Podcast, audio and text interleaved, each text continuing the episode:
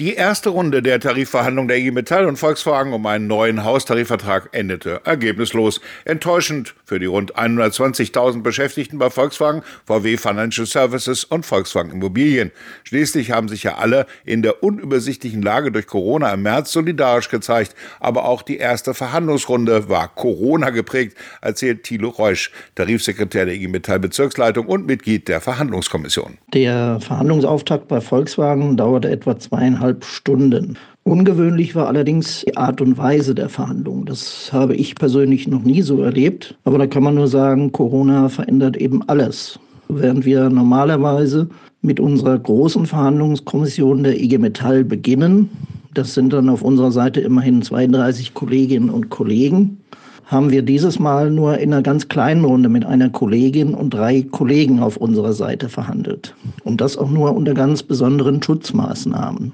So mussten wir alle, also alle Verhandlungsteilnehmer, sowohl auf Arbeitnehmer wie auf Arbeitgeberseite, einen negativen Corona-Test aufweisen, der kurz vorher durchgeführt wurde. Und erst dann durften wir in den Verhandlungsraum eintreten. Vor der Verhandlung als auch direkt danach haben wir natürlich die restlichen Mitglieder unserer Verhandlungskommission über eine Videokonferenz über den Verlauf der Gespräche informiert und auch gemeinsam über die ersten Eindrücke dann diskutiert. Die Zurückhaltung der Arbeitgebervertreter in der ersten Runde sind die IG Metaller ja schon fast gewohnt. Allerdings gab es die letzte Gehaltserhöhung 2018. Darum ist jetzt höchste Zeit für eine Lohnerhöhung mit Augenmaß, sagt Thorsten Krüger, der Bezirksleiter der IG Metall Niedersachsen Sachsen-Anhalt. Wir haben den Arbeitgebern jetzt unsere Forderungen als IG Metall deutlich gemacht.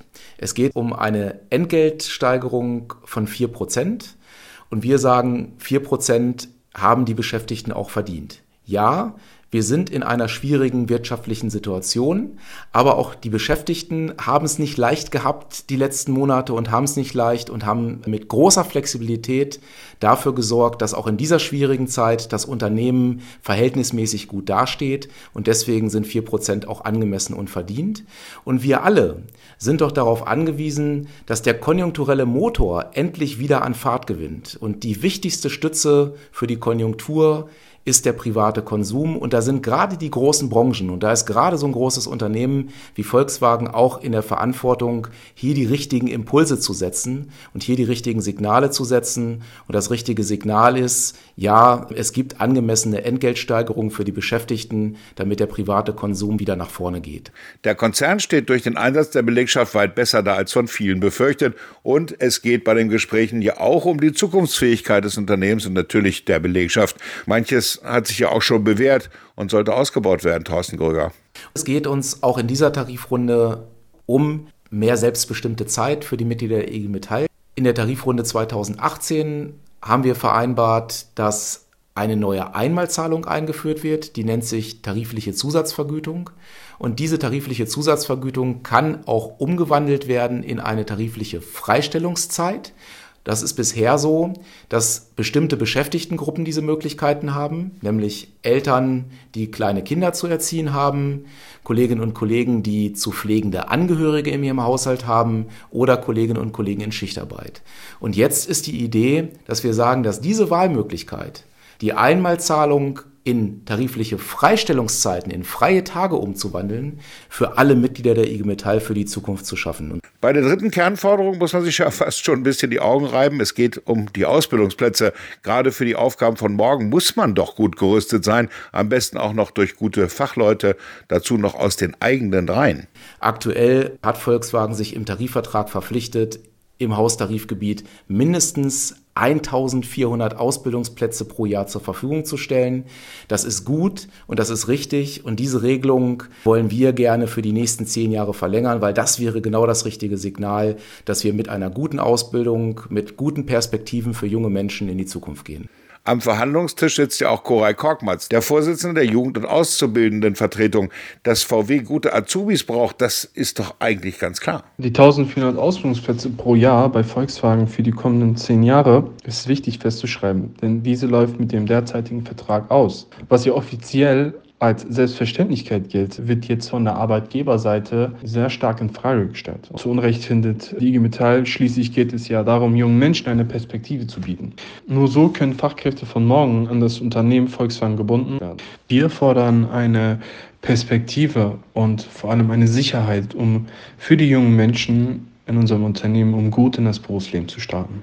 Die Sicherung der Ausbildungsplätze ist nur ein Teil der Forderung, wenn auch ein ganz wichtiger. Auch für Dualstudierende soll unbedingt was getan werden. Die Studierenden sind schon des Öfteren auf uns zugekommen mit dem Thema Studienkosten. Da ist es auch wichtig, dass Volkswagen sich an diesen Studienkosten zu 100 Prozent beteiligt. Zurzeit bekommen die Studierenden 350 Euro brutto für ihre Studienkosten, wobei die Kosten eines Studiums mittlerweile über 400 Euro betragen pro Semester.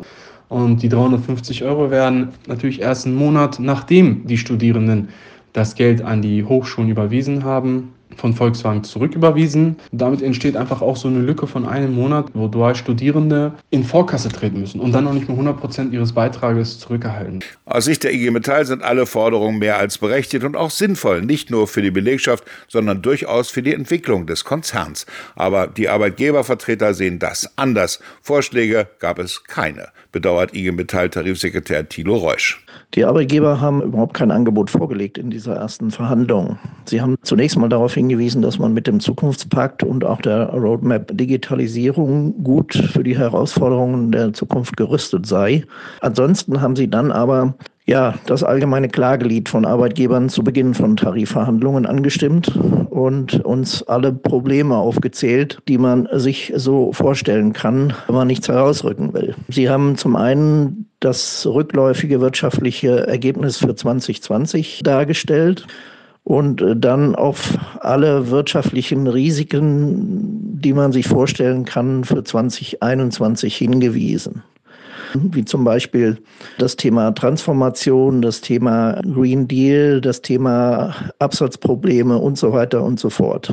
Wir haben darauf dann erwidert, dass wir die wirtschaftlichen Schwierigkeiten aufgrund der Pandemie mit einem entsprechenden Tarifabschluss im April des vergangenen Jahres begegnet sind und haben die Tarifrunde ja deshalb verschoben. Und für 2021 ist aus unserer Sicht durchaus mit einer Besserung zu rechnen. Das sagen jedenfalls alle wichtigen führenden Wirtschaftsinstitute in Deutschland. Und insofern sind aus unserer Sicht die vier Prozent eine absolut berechtigte Forderung.